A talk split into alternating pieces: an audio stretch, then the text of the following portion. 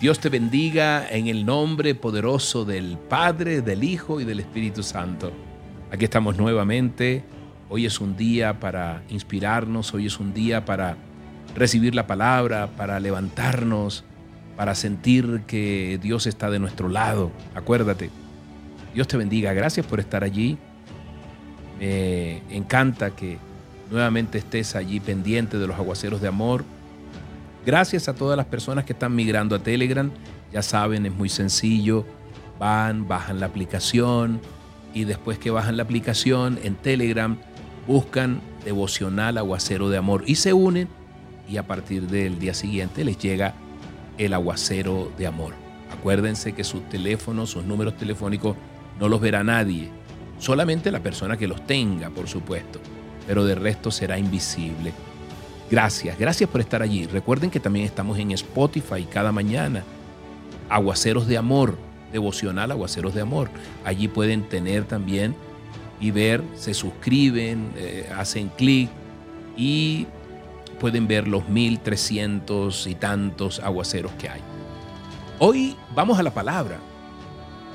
Juan 12, 28 nos habla de Padre, glorifica tu nombre.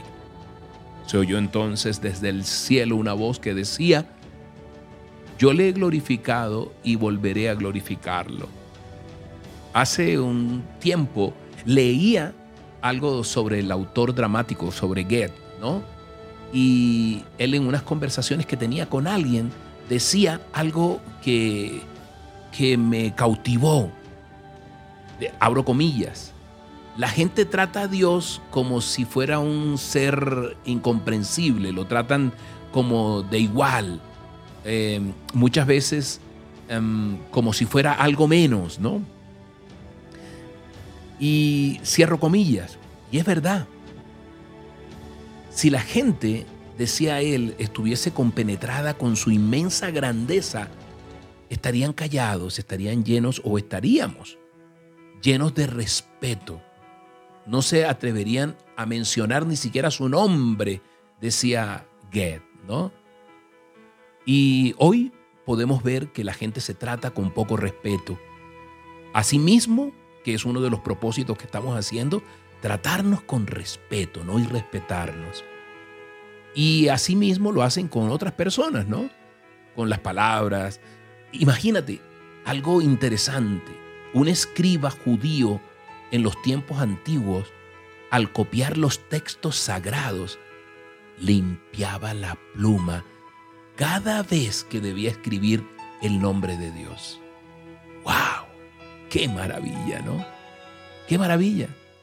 Y desde Génesis 1.1 encontramos las indicaciones, yo hoy quiero rápidamente, yo sé que muchos saben, pero como recordar ¿no? las indicaciones de los nombres o de los atributos que nos ayudan a entender cómo es Dios y cómo desea obrar en tu vida. Y vemos eh, muchos nombres, ¿no? Es por eso que cuando Dios llamó a Moisés para liberar al pueblo hebreo de la esclavitud, Moisés lo primero que insiste es, dime tu nombre. Él quería asegurarse de poder eh, presentar sus credenciales ante el pueblo eh, de Israel sin, sin temor. Y el Señor que le dice, yo soy el que soy. Que me imagino que son, escribiría allí esas cuatro letras, Y, H, W, H, ese tetragramatón inefable. Yo soy el que soy, ¿no? También aparece Elohim, que significa Dios. Eh, y en los nombres más comunes está Adonai, ¿te acuerdas? Hay una canción famosa, popular dentro del ámbito tropical, que habla de Adonai, que significa amo, amo, amo, amo. Dios como Señor y como amo. Dios como el dueño de todo. Dios como la autoridad y el que dispone todo. ¿Ok? Y también está Abba, Abba, que yo a veces lo he dicho.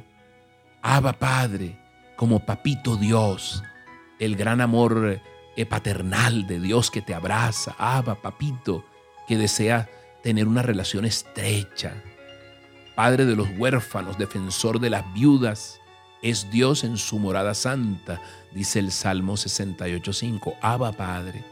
También está, eh, el, uno de los nombres es Rafa o Rafa, que es el Señor que sana, es el Señor sanador, Dios sanador. Ojo, no estamos hablando de varios dioses, estamos hablando del mismo, pero de los diferentes nombres que recibe, así como a, mí me dicen Moche, me dicen Moisés, me dicen eh, eh, negro, eh, así. Es el Dios, Rafa es el Dios sanador y su poder se extiende sobre todo tu ser, sobre tu espíritu, sobre tu alma, sobre tu cuerpo. Él desea sanar, el Dios Rafa, Rafa, desea sanar tus enfermedades, todas las aflicciones que tienes en el alma, en tus emociones. Él está allí. Él dijo, si escuchan mi voz y hacen lo que yo creo que es justo, estoy parafraseando, y siguen mis mandamientos, yo no traeré sobre ustedes ninguna enfermedad. Imagínate. Está también Shalom, que es el Señor de la paz. Mi paz dejo, mi paz doy, o sea, mi Shalom. Shalom. Por eso los judíos le dicen a uno Shalom. Paz, paz, esa paz que sobrepasa todo entendimiento. También el Dios Jireh, que es el Dios que te provee, es el Señor que te provee, es el proveedor. Él proveerá, tranquila, tranquilo. Él proveerá todo lo que necesitas en su tiempo perfecto, de acuerdo a su voluntad.